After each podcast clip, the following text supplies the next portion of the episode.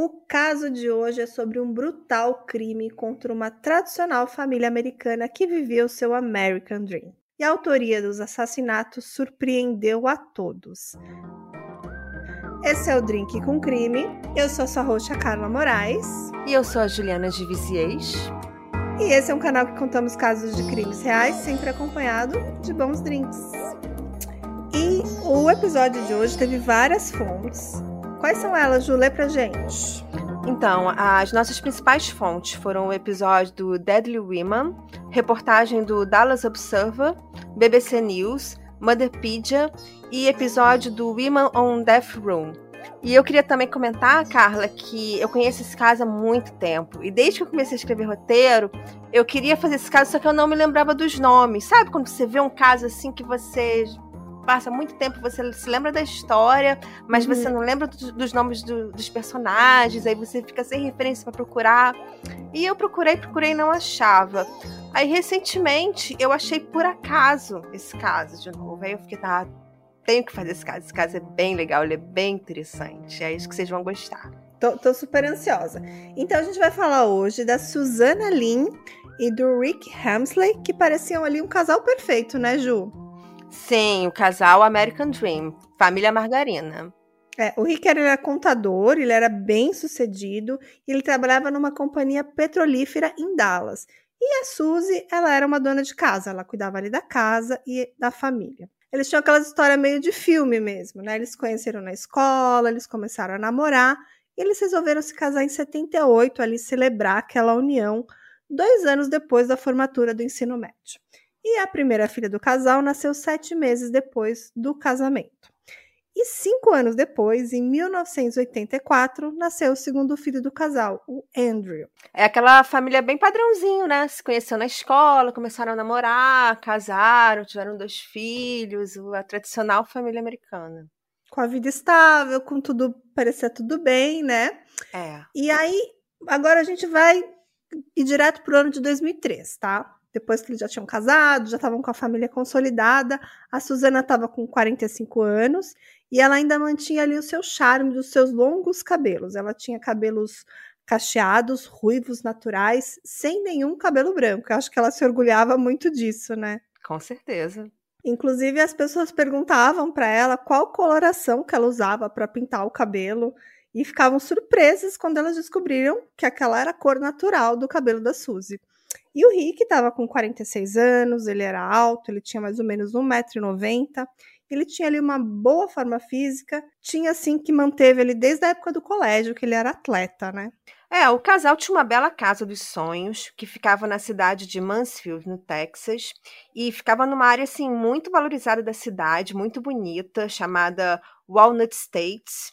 E a situação financeira da família era excelente né? Eles se importavam muito também em manter as aparências, assim, em relação aos que as pessoas pensariam do, da vida deles, né? E também eles se importavam muito em, em serem bem vistos pelos vizinhos. E como o Rick ele era um contador, ele trabalhava bastante home office e ficava em casa, então ele trabalhava bastante no jardim, ele construiu uma fonte no, no pátio do quintal, então a casa era sempre muito bonita, muito cuidada, ele mesmo cuidava da casa.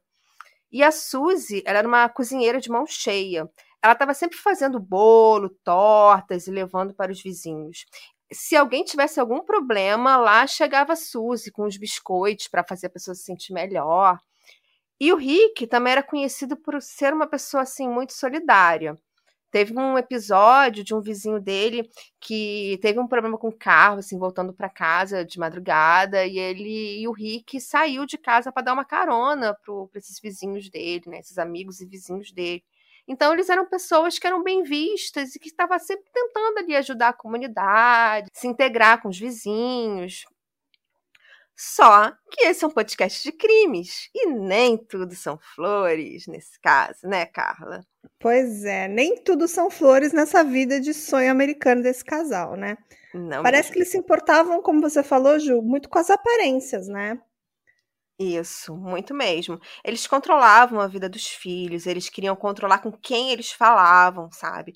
E a filha mais velha do casal, ela teve problemas de depressão, teve problemas de comportamento. E foram muito graves para a família lidar com os problemas da Sarah, só que os problemas do Andrew ainda eram muito piores. Os problemas de comportamento deles eram muito sérios. O Andrew ele tinha 19 anos, ele era muito parecido fisicamente com o pai dele, ele também era um cara alto, forte. Ele já tinha terminado a escola, mas ainda morava com os pais. E ele cursava uma faculdade particular na cidade. Ele queria se formar em engenharia mecânica. Ele estava ele, ele cursando ainda o ciclo básico e nem tinha entrado ainda para o final da engenharia. E... Ele parecia ser um cara meio mimado, né? Porque ele recebia bastante presente caro, não é, Ju? Completamente. Ele tinha inclusive um Mustang branco, que era um carro caríssimo, que tinha pouquíssimos desse carro no bairro. E a mãe dele, assim, fazia os brownies favoritos dele quase todo dia. Quando ele levava os amigos para casa, tinha, assim, um banquete que a mãe fazia. E se ela não fosse fazer nada, ela ia pedir uma pizza. Ela estava sempre se preocupando em cuidar dele mas nada adiantava. É, mesmo eles sendo os pais que gostavam de manhar o filho, ele, o comportamento do Andrew era horrível. O Andrew, ele também trabalhava num campo de minigolf, mas o que ele gostava mesmo era de passar as noites jogando Yu-Gi-Oh! Você conhece esse jogo, Carla? Yu-Gi-Oh, né? Eu já é, vi, eu conheço algumas pessoas que jogam Yu-Gi-Oh, mas eu, eu honestamente nunca joguei. Então, é, ele, ele era um jogador de Yu-Gi-Oh! E ele ia numa filial de um restaurante chamado I Hope, que é uma, um, uma é tipo um McDonald's que nem nos Estados Unidos, sabe? É tipo uma lanchonete restaurante que tem várias uhum. filiais. E aí nessa filial do I Hope que tinha lá na cidade deles, todo mundo se reunia lá para jogar o Yu-Gi-Oh. E ele, o, o Andrew era um jogador assíduo, ele passava a noite toda lá jogando. E, e aí ele não queria saber muito da faculdade, não estudava muito, não se esforçava. Aí ele brigava com os pais que ele queria largar a faculdade, aí ele brigava no trabalho que ele queria, é, brigava com os, com os colegas de trabalho. E aí ele ficava ameaçando largar o emprego. E a única coisa que ele realmente queria fazer era jogar eu e... tô vendo aqui, Ju. Ah. Parece que esse Yu-Gi-Oh! você joga com cartas, é isso? É um jogo de cartas? Sim, é um jogo de cartas colecionáveis e a arte dos personagens são animes. Ah, né? certo. Ele é baseado num jogo de RPG. Entendi. Aí ele ia para esse lugar frequentemente jogar e acho que também jogava em casa também, né? Mas acho que pelo é. que eu tô vendo a vida dele era ali trabalhar nesse campo de minigolf, que devia ser um trabalho meio período ali, né? Só para falar que ele trabalhava. Mas acho que a, a família bancava ele, aparentemente, né? Bancava, bancava. E ele, assim, por que, que eu tô falando que o comportamento dele era horrível? Ele brigava com os pais, ele gritava, ele chutava, ele empurrava, ele partia para uma briga física com os pais, sabe? E os motivos eram sempre banais, era ah, porque ele quer largar a faculdade, porque ele está insatisfeito com o trabalho. Só que as brigas com o Andrew realmente ficaram pesadas, ficaram muito ruins, quando ele começou a, em 2003, ele começou um namoro e a sua nova namorada chamava Chelsea Richardson. A Chelsea, ela vinha de uma família que tinha uma situação econômica inferior à família do, dos Wensleys. E lembra que eu comentei que eles gostavam muito, se importavam com a aparência? Sim. Então, e aí o casal passou a se incomodar, que a, que a namorada do filho vinha de uma classe inferior, uma menina que não morava ali na parte nobre da cidade, era uma família mais simples, que morava na parte mais rural da cidade, mas o que mais incomodava o casal era a aparência física da moça. A Chelsea, ela era bem gordinha, sabe? Uhum. E a uhum. família eles queriam que o filho namorasse uma team leader, né? Aquela imagem de beleza americana, da menina loira, magra, alta, aquele padrão de beleza. E ela definitivamente não era esse padrão de beleza. Ela era bem gordinha, tinha cara de nerd, usava óculos. É. E é, como os pais não aceitaram a, o novo namoro da filha, os conflitos e as brigas ficaram horríveis. É, acho que tinha uma certa rebeldia por conta da idade dele mesmo, mas ele já me parecia um cara difícil, né? Muito. Ele já era difícil antes do namoro, né? E depois que ele começou a namorar a Chelsea, aí teve os pais não aceitaram o namoro, aí foi uma panela de pressão que explodiu, né? E aí, um dia, algo muito estranho aconteceu com a família. O Rick, a Suzy e a filha do casal, a Sarah, eles estavam voltando para casa. E eles estavam no, no carro da família, num Jeep.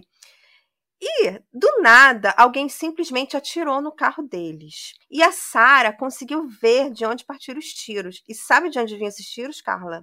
Eita, não sei. Então, os tiros vinham de um Mustang branco. E quem é que tinha um Mustang branco? O Andrew. Isso! O, An o Andrew tinha um Mustang branco, que não era um carro comum, não tinha outros Mustangs brancos na no, no, bairro e o tiro veio de um Mustang branco. Quando a Sara viu isso, ela sabia da briga com o irmão e os pais, ela, na hora ela pensou, foi o meu irmão que atirou na gente. E mas assim, assim ele atirou no carro, mas acertou alguém, Ju? Não, não acertou. Acertou o carro, mas ninguém da família ficou ferido. E aí, dentro do carro mesmo, antes deles fazerem qualquer coisa, assim, quando eles perceberam que o tiro vinha de Mustang branco, a mãe, a Suzy, pegou o telefone, ligou para o Andrew e falou: Que merda é essa que você está fazendo? Eita. Entendeu? E aí eles, a polícia foi chamada, viu que teve um tiro no carro, mas eles não contaram para a polícia que vinha de um Mustang branco, que eles mesmos desconfiavam do filho. E também, depois desse acontecido, ficou um constrangimento na casa. Eles não conversavam sobre o assunto, aquele virou tipo um assunto tabu. Ninguém falava do dia em que veio um tiro de, do Mustang branco, entende? É, dá a impressão assim que eles passaram um paninho básico ali pro filho, né? Do tipo assim. É. é eles achavam que eram ele, que era ele, tipo, acusaram ele, parece, mas não, não entregaram ele pra polícia, né? Não, não entregaram pra polícia. Passaram um paninho bem, bem bom ali com o filho, né? E ele respondeu alguma coisa, o Andrew? Ele falou se foi ele, se não foi, nada? Não, porque depois disso eles, ele ficou um climão do assunto na família e eles não conseguiram conversar sobre o assunto. Virou tipo um assunto que ninguém tocava naquele assunto, Isso. mas rolava ali um, um, uma, um, sentimento de que todos achavam que era realmente o Andrew que estava tentando, é. sei lá, matar a família. Ou só dar um susto, né? Isso, um assunto proibido na família, né? É. Assim, ah, mais um surto do Andrew. Talvez ah, ele entendi. não quisesse matar, ele quisesse talvez assustar a família. Eu acho que é isso que os pais tendem a pensar, né? Menos pior. Não, ele devia querer só assustar. E esse assunto uhum. virou um tabu na família. Certo. E aí, só pra gente dar um, uma, uma linha de tempo melhor, o Andrew, ele começou a namorar Chelsea em janeiro de 2003. Dois, e então, passou-se quase um ano e agora a gente está em dezembro de 2003, véspera do Natal, duas semanas antes do Natal. Então ele está quase um ano namorando a Chelsea.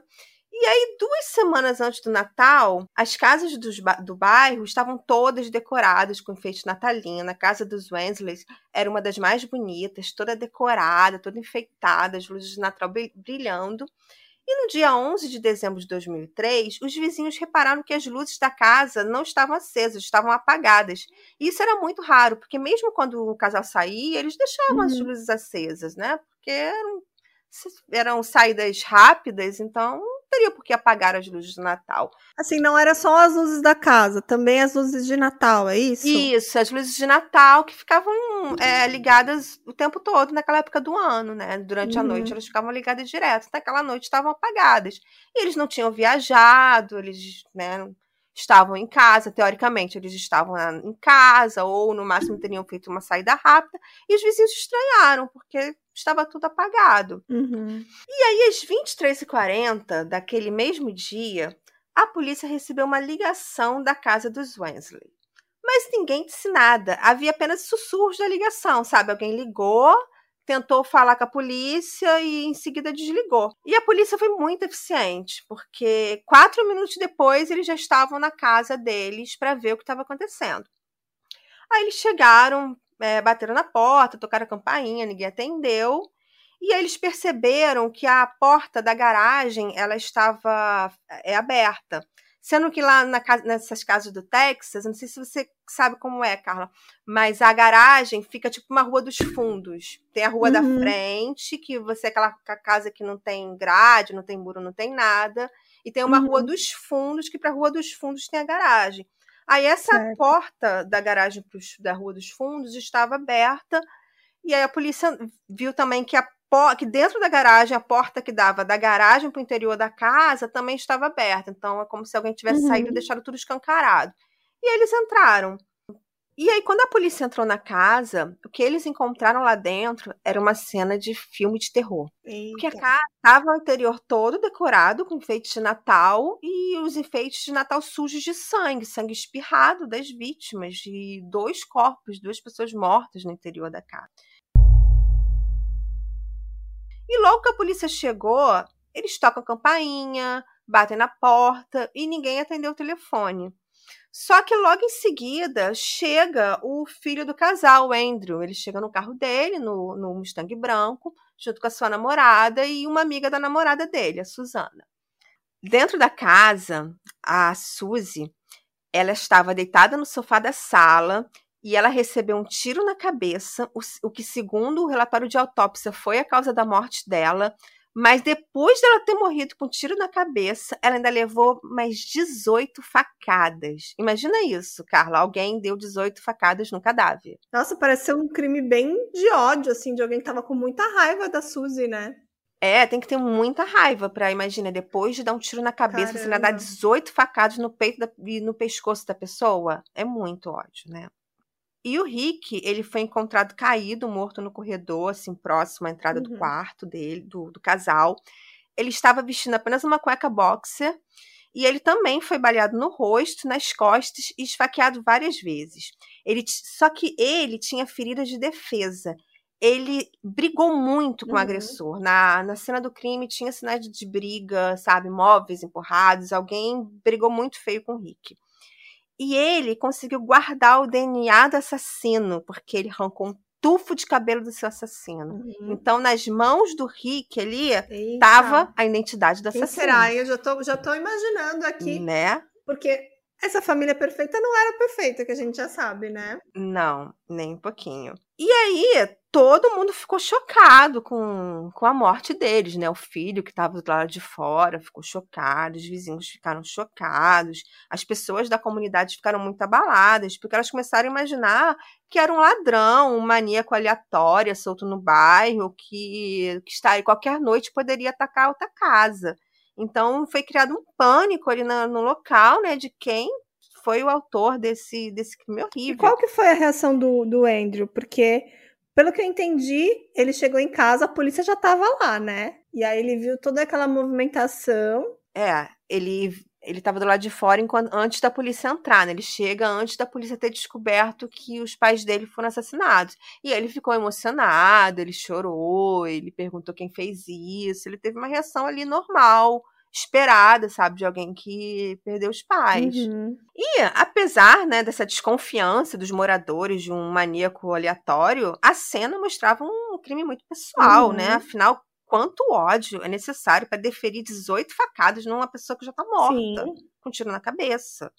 E também nada tinha sido roubado da casa e tinha 15 mil dólares guardados no quarto do casal. Eles escondiam o dinheiro no closet e não estava tão bem escondido, sabe? Se, eu, se o, alguém estivesse assaltando a casa, teria achado o dinheiro e teria levado. É, e parece que também, como você falou, a porta estava aberta, não, não parecia ser entrada forçada, né? Parece que a porta foi aberta hum. naturalmente. Tava só aberta a porta da casa, né? Sim, com certeza. Tava só aberta, não tinha nenhum sinal de arrombamento. Uhum. E o Rick era um cara grande, né? Ele tinha 1,90m, 100 quilos, era um homem forte. Ele brigou com o agressor. E ele não conseguiu se defender, ele morreu. Então, assim, uhum. assim Imagina o quê? Que é uma pessoa que seja forte, né, para conseguir render o Rick.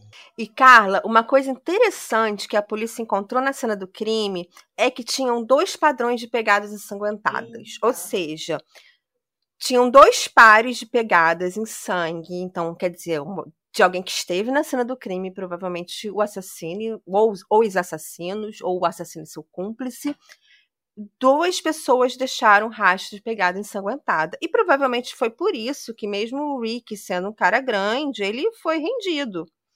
E a pergunta que todo mundo se fazia era quem cometeu esse crime horrível.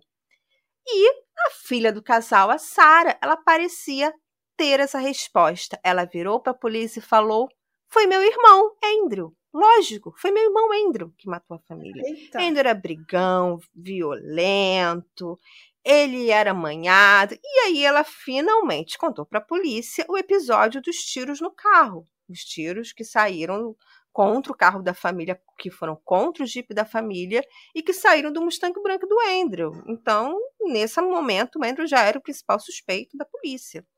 E a Sara, ela ainda falou que se ela estivesse na casa naquela noite, ela seria uma das vítimas, porque ela tinha saído com as amigas dela. Então ela falou isso para a polícia. Tenho certeza que meu irmão também me mataria. Então, muito forte, né? Imagina você ouvir isso do, do filho do casal morto, da própria filha. Meu irmão, meu irmão me mataria e provavelmente foi meu irmão que matou meus pais, né? Pesado, né? Então vamos ver se eu entendi. Na hora que a polícia chegou, não tinha ninguém na casa mas estavam os dois corpos lá, perto da decoração de Natal. O Andrew acabou de chegar com a namorada e uma amiga. Isso. E a Sara também não estava em casa, não. ela estava com outras amigas. Isso. E tinham duas pegadas diferentes. De pessoas diferentes.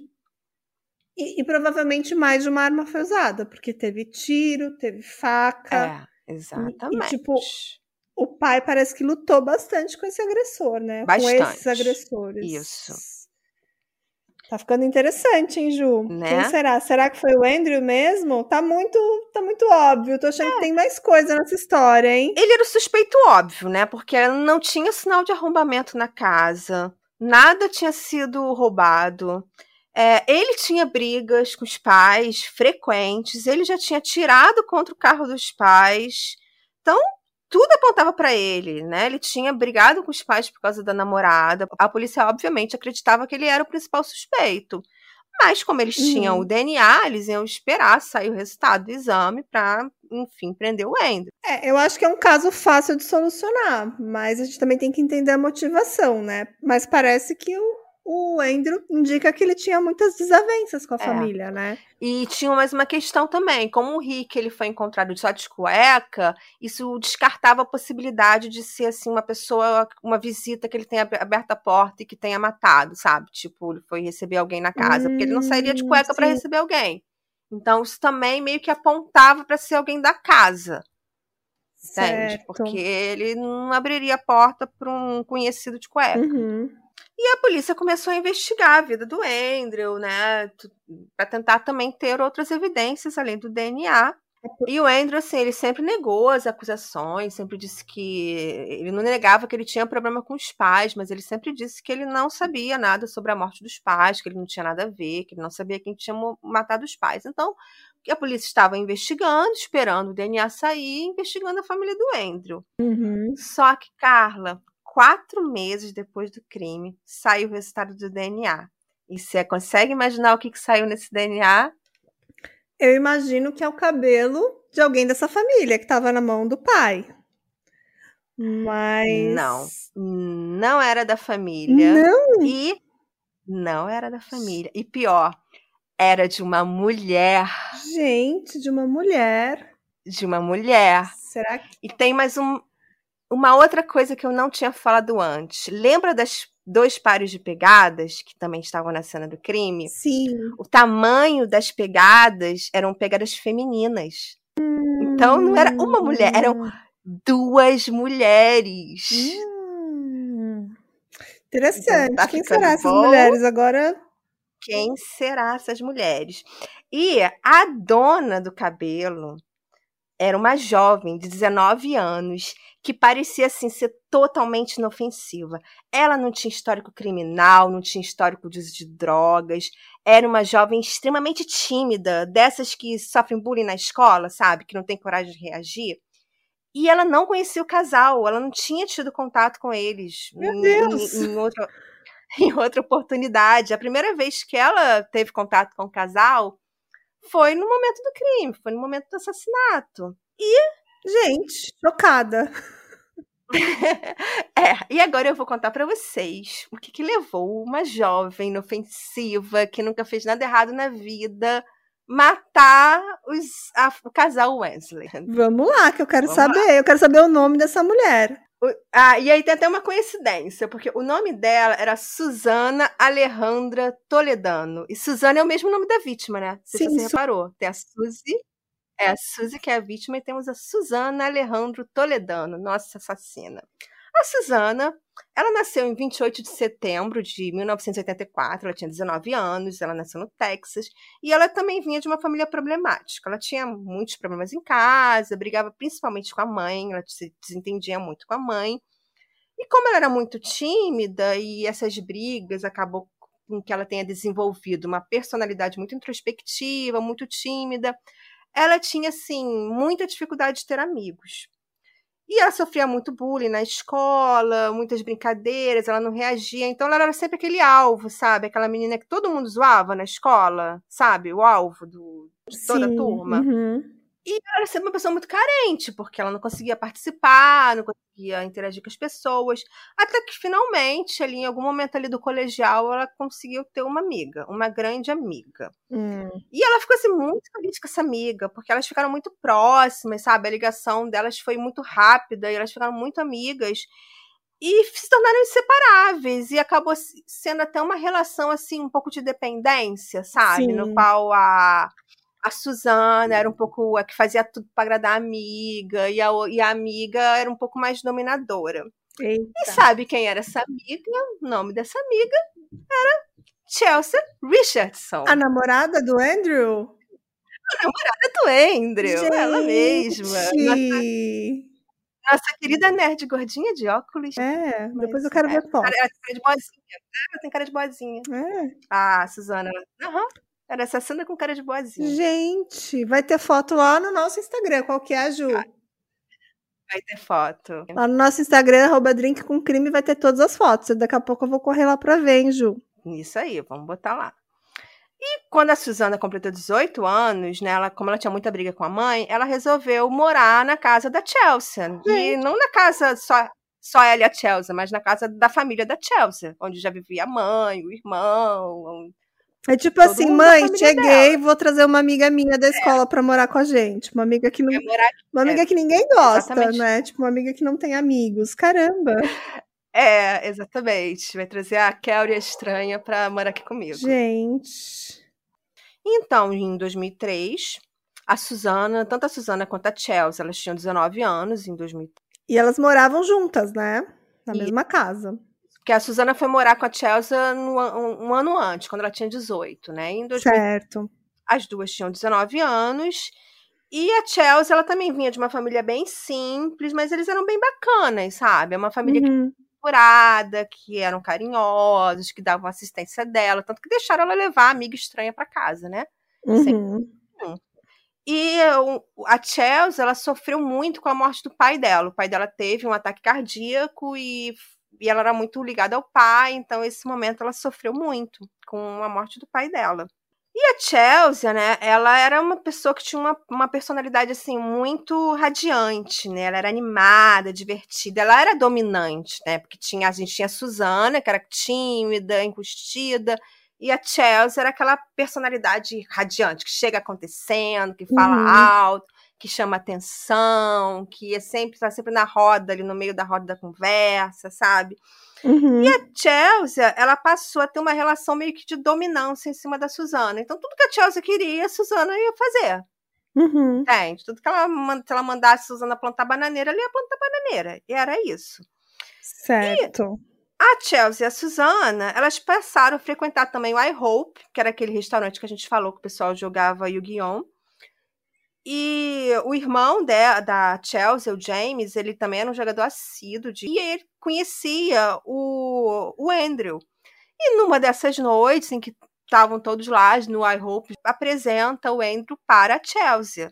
E eles, assim, uhum. assim, se apaixonam perdidamente, né? Começam a namorar. Eles já estavam até falando de se casar. Um mês de namoro, eles já queriam se casar. Eles ficaram perdidamente apaixonados. Certo. Então vamos ver se eu entendi.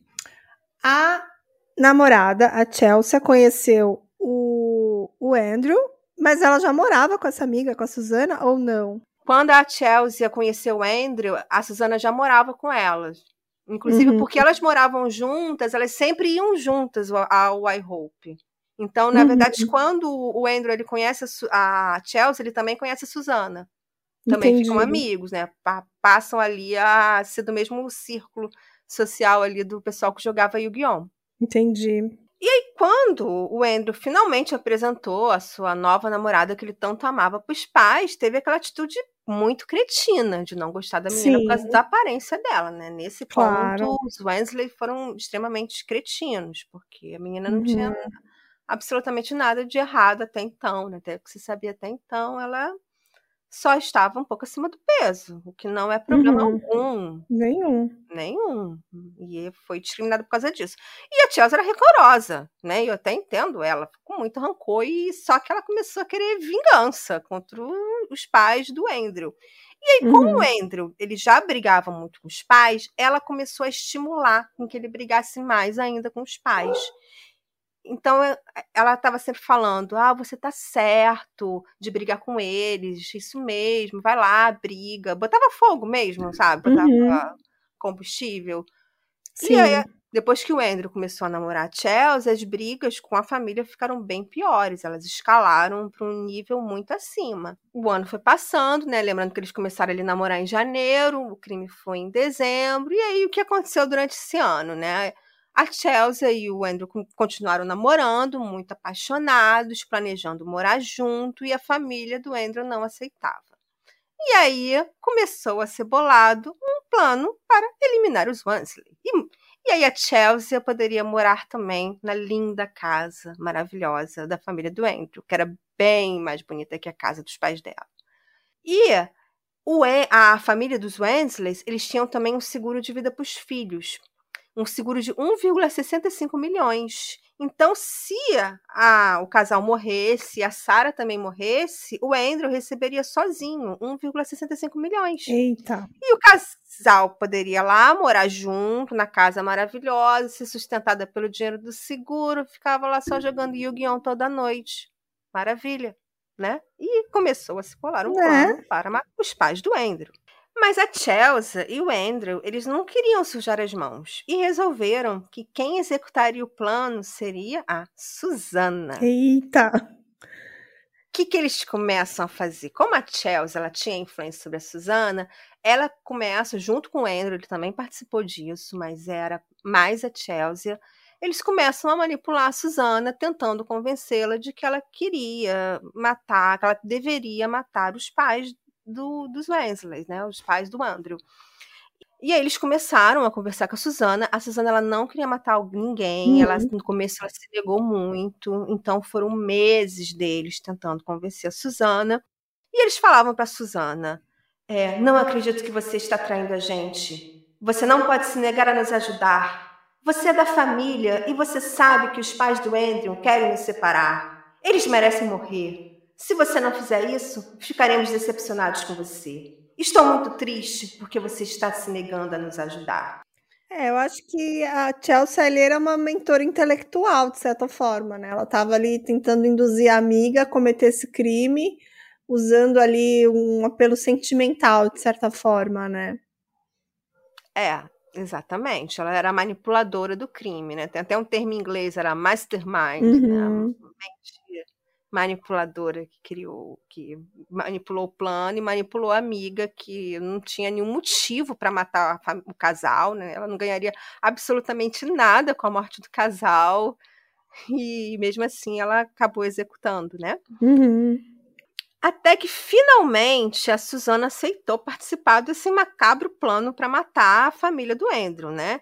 Como eles se reuniam sempre no iHope para planejar o crime, eles não iam conversar sobre o crime dentro da casa da Chelsea, uhum. então eles iam para o iHope e ficavam conversando. E aí eles conseguiram convencer o gerente do iHope, daquela, daquela franquia, a ajudá-los a conseguir uma arma e também dar uns, umas aulas de tiro para eles, Caramba. sabe? Porque eles não sabiam tirar. Então, eles convenceram o cara, o cara arrumou uma arma ali, depois ele, inclusive, ele é de, ele depõe no julgamento, ele também tem uma condenação pequena por ele ter passado essa arma ilegalmente, mas ele pegou, então ele teve uma condenação também nesse caso, menor, né, obviamente, mas ele conseguiu uma arma, pistola para eles, e, e o grupo foi para um rancho e todos eles treinaram a é, tirar o alvo. Isso é importante, porque eles não deram só para Suzana treinar o tirar o alvo. Todos os três treinaram tirar o alvo. Então, a impressão de que dava naquele momento é que qualquer um dos três poderia tirar. E Na tarde do dia 9 de novembro de 2003, Chelsea, Andrew e Susana seguiram no Mustang de Andrew e estacionaram então naquele ponto onde eles sabiam que o carro da família ia passar. E Nesse momento, a Susana estava no banco de trás, com a Chelsea do, no banco de passageiro do lado do Andrew, e a Chelsea grita para a Susana: vai, atira, atira. O objetivo era atirar no tanque de combustível. Eles imaginavam que o carro iria explodir, o que não aconteceria, mesmo se ela tivesse acertado o tanque de combustível, o carro não explodiria. Mas ela não acertou o carro, não acertou o tanque de combustível, não feriu ninguém, ela errou o tiro, pegou de raspão no carro. E deu errado, né? Esse era o primeiro plano deles para matar a família com o carro explodindo, e esse plano deu completamente errado. E aí, nesse mesmo dia, né, que eles já tinham tentado durante o dia, não deu certo, eles, não, então agora a gente vai matar de noite. Aí eles vão, seguem à noite para casa lá da, da família. Chegam lá, mandam a Suzana tirar, só que a Suzana ela entra em pânico. Ela não tem coragem, ela começa a chorar, diz que não vai fazer, começa a tremer, e aí eles desistem de, de cometer o crime naquela noite. Uhum. E voltam para casa. E isso foi quase um mês antes do crime. Então, quer dizer, aí se passou mais um mês de convencimento para tentar fazer a Suzana finalmente ter a coragem de assassinar, porque ela já não tinha conseguido da primeira vez. Até que no dia 11 de dezembro, Suzana, ela recebeu uma mensagem de texto pelo celular dela, da Chelsea, que dizia que ela tinha que matar a família naquela noite. Bom, tinha que ser naquela noite, ponto final. E os três, então, eles seguem para casa do, do para casa do Andrew. A Suzy, ela estava dormindo no sofá, ela meio que estava assistindo TV e acabou adormecendo no sofá.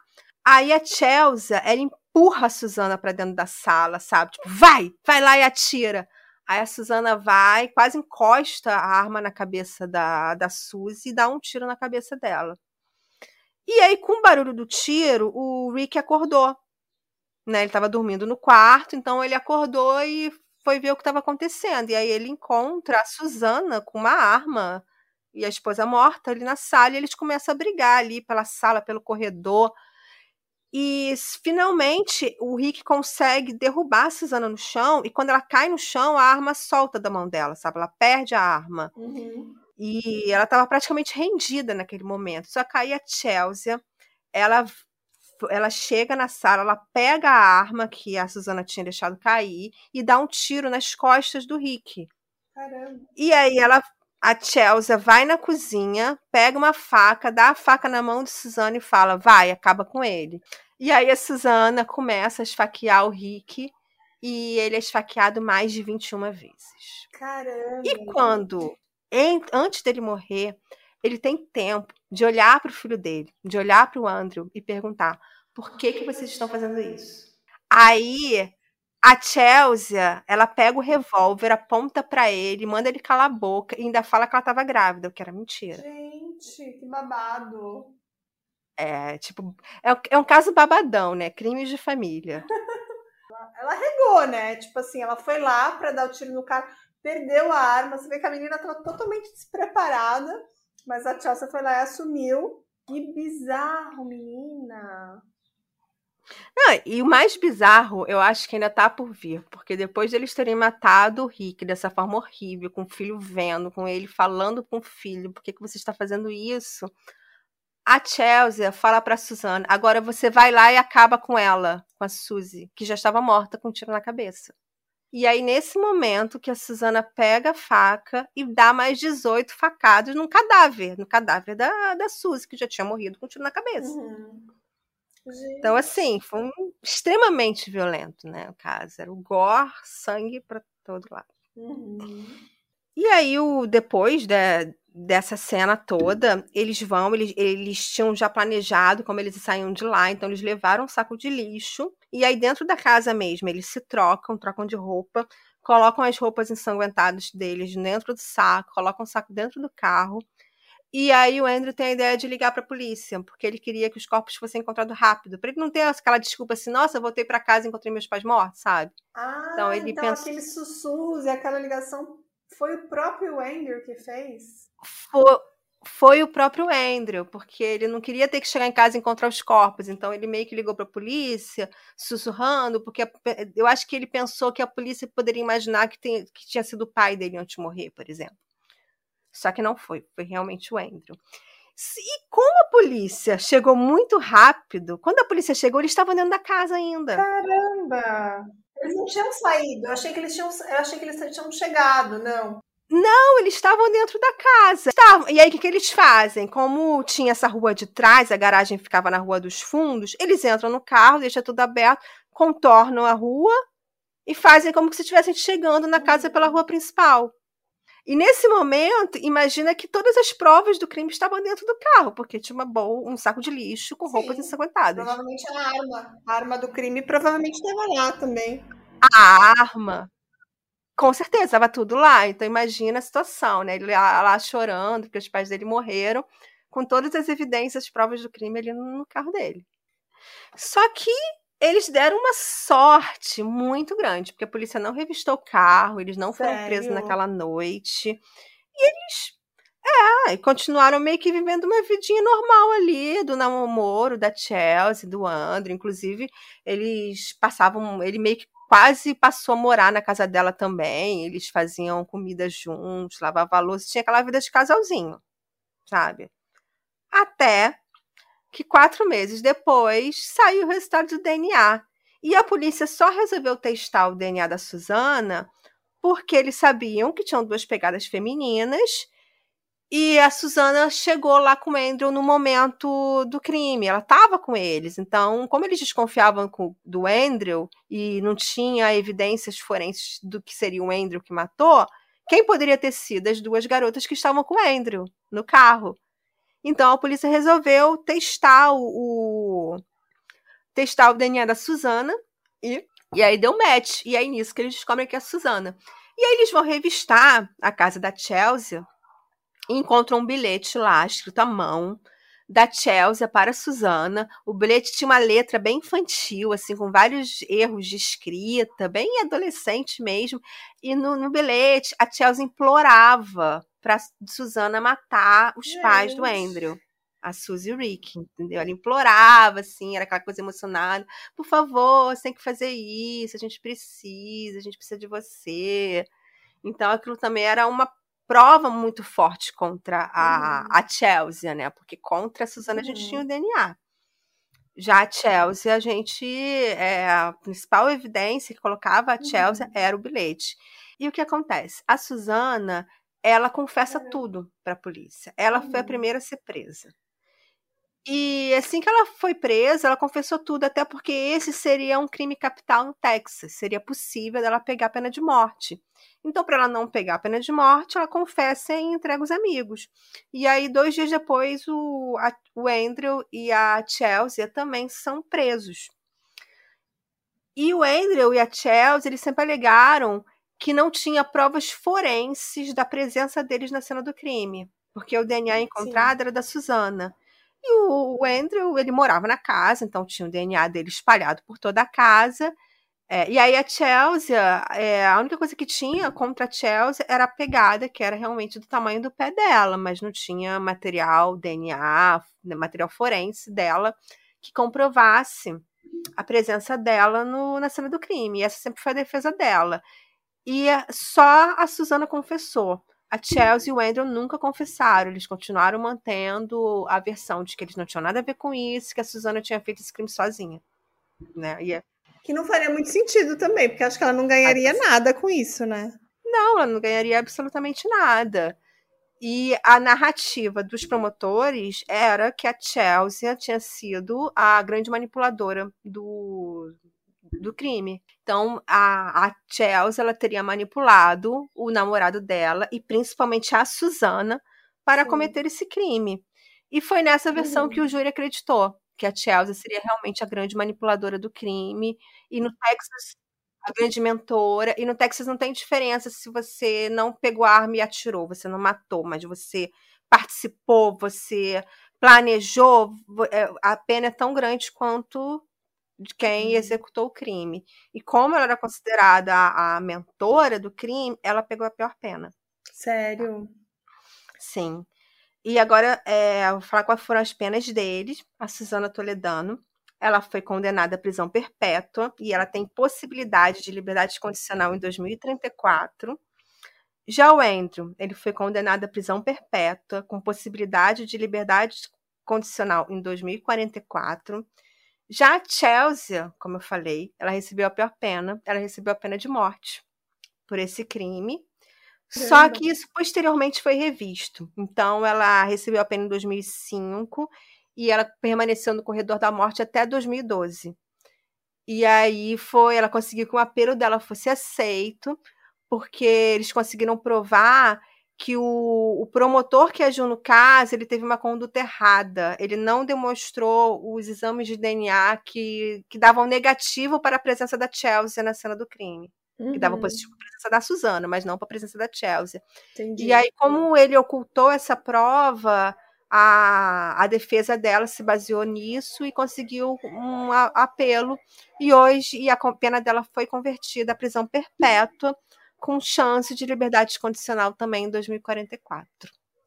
Que loucura, né, Ju? É um caso, né? digamos assim, de. É um caso que uma, uma pessoa com um, interesses errados, no caso a Chelsea, conseguiu convencer a amiga, que era provavelmente alguém facilmente manipulável, alguém que ela já já tinha domínio sobre ela, a Suzana, e também o namorado, a eliminar a família dele. Imagina que loucura isso. Né? Parece também que eles queriam matar a irmã, né? Depois, né? Queriam, porque eles queriam ficar com o seguro de vida todo pro Andrew, né? Uhum. Mas Seria eles chegaram importante. a falar alguma coisa sobre esse segundo crime, não? Não, porque assim, só a Susana confessou, né? O Andrew e a, a, a Chelsea, eles nunca confessaram, então eles uhum. nunca falaram sobre isso. Inclusive o irmão da, da Chelsea, o James, ele continua visitando a irmã, ele, sabe, ele dá um apoio para ela mesmo hoje, ela estando presa, e ele falou que ele nunca teve coragem de conversar com ela sobre o que aconteceu naquela noite. Caramba. É, mas ela claramente planejou isso, né? E ela, ela insistiu de todas as formas, apelou ali para o emocional da amiga, escreveu uma cartinha, né? Pedindo que ela participasse assim, amiga, por favor, mata os pais do meu namorado. tipo, é bem Não, assim, gente, né? E você imagina você perder a sua liberdade para cometer um crime estúpido no qual você não tinha nada a ver com a história, sabe? Perder a liberdade para matar os pais do namorado da amiga. Deus! Eu acho que também ela era. Acho que também deixaram muitas evidências, né? Porque realmente, se não fosse talvez o cabelo, se não, eles não fossem tão idiotas, se a polícia não tivesse chegado tão rápido, talvez eles iam se, se livrar desse crime. Porque é tão improvável, né?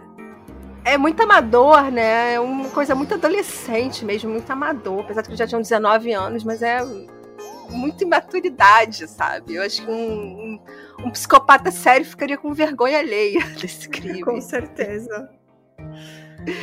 Adorei esse caso, Ju. É um caso né? triste, como sempre, mas é um caso que a gente pensa até que ponto o ser humano é capaz de manipular o outro, né? Tipo, Exatamente. troca aí de uma fidelidade, de uma amizade, porque a Suzana não ia ganhar nada em troca. E ela foi forçada a participar, mas ela também participou ativamente, de certa forma, né? uhum. né?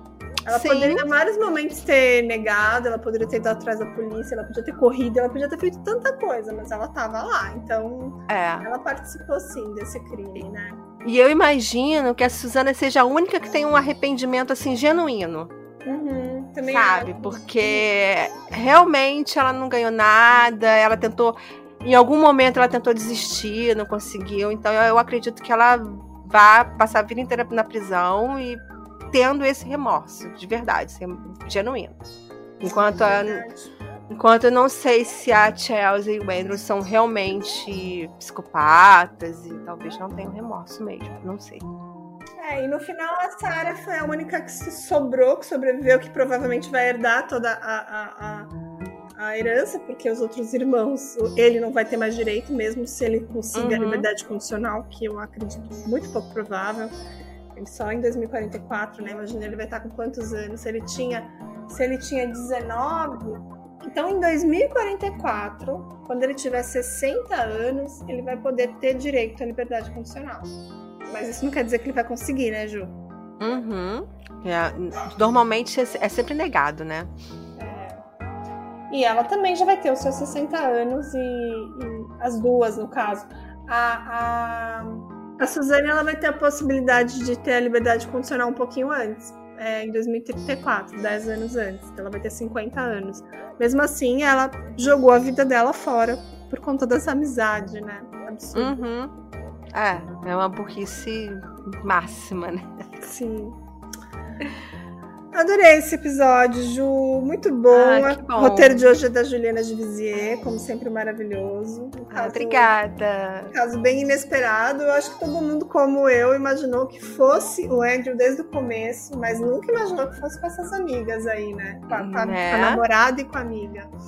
E ele foi covarde, né? Porque se você for pensar na, em outros casos, assim, de pelo, pelo menos a pessoa teve coragem de matar, eles não tiveram. Eles foram covardes de terem convencer uma pessoa que não tinha nada a ver com a história de cometer o crime. É loucura. Então vamos ficar por aqui, né? Vamos. Como sempre, não esquece de ir lá nas nossas redes sociais. E um grande abraço. Até o próximo. Tchau, tchau. Tchau.